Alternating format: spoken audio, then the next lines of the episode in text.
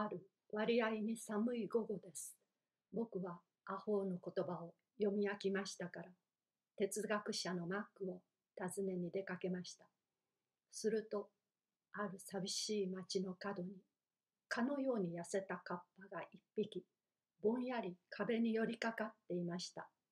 しかもそれは紛れもない、いつか僕の万年筆を盗んでいったカッパなのです。僕は締めだと思いましたから、ちょうどそこへ通りかかったたくましい巡査を呼び止めました。ちょっとあのカッパを取り調べてください。あのカッパはちょうど一月ばかり前に私の万年筆を盗んだのですから。巡査は右手の棒を上げ、この国の巡査は剣の代わりに一位の棒を持っているのです。おい、君とそのカッパへ声をかけました。僕はあるいはそのカッパは逃げ出しはしないかと思っていましたが、存外落ち着き払って淳さんの前へ歩み寄りました。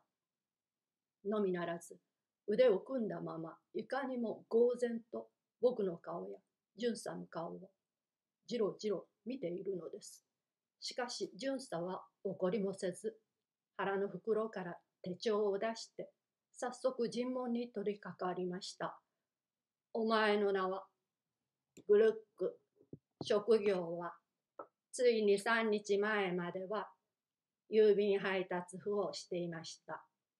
よろしい。それで、この人の申し立てによれば、君はこの人の万年筆を盗んでいったということだがね。ええ、一月ばかり前に盗みました。何のために子供のおもちゃにしようと思ったのです。その子供は、巡査は初めて相手のカッパへ鋭い目を注ぎました。一週間前に死んでしまいました。死亡証明書を持っているかね。安田カッパは腹の袋から一枚の紙を取り出しました。巡査はその紙へ目を通すと急にニヤニヤ笑いながら相手の肩を叩きました。よろしい、どうも、ご苦労だったね。僕はあっけに取られたまま、巡査の顔を眺めていました。しかもそのうちに、痩せたカッパは何かブツブツつぶやきながら僕を後ろにして行ってしまうのです。僕はやっと気を取り直し、こう巡査に尋ねてみました。どうしてあのカッパを捕まえないのです？あのカッパは無罪ですよ。しかし僕の万年筆を盗んだのは子供のおもちゃにするためだったのでしょう。けれどもその子供は死んでいるのです。もし何かご不審だったら、刑法1285条をお調べなさい。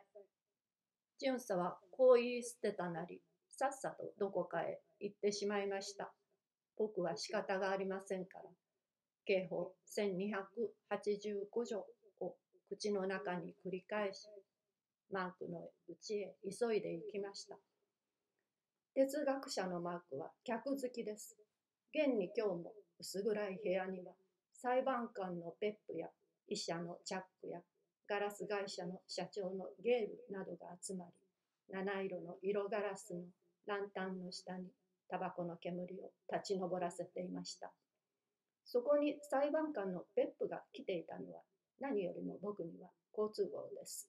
僕は椅子にかけるが早いか、刑法第1285条を調べる代わりに、早速別府へ問いかけました。別府君、甚だ失礼ですが、この国では罪人を罰しないのですか？別府は金口のタバコの煙をまず悠々と吹き上げてからいかにもつまらなそうに返事をしました。罰しますとも死刑さえ行われるくらいですからね。しかし僕は一月ばかり前に僕は司祭を話した後例の刑法1285条のことを尋ねてみました。うん、それはこういうのです。いかなる犯罪を行いたりといえども、外犯罪を行わしめたる事情の消失したる後は、外犯罪者を処罰することを得ず。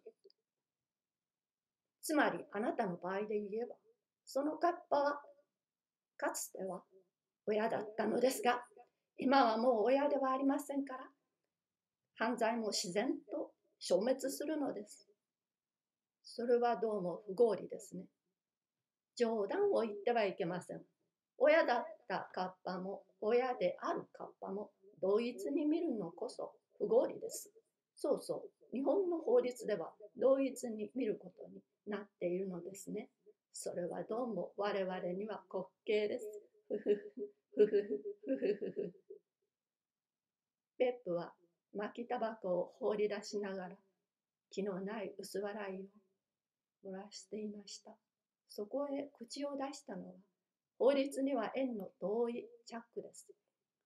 チャックはちょっと鼻眼鏡を直し、こう僕に質問しました。日本にも死刑はありますか？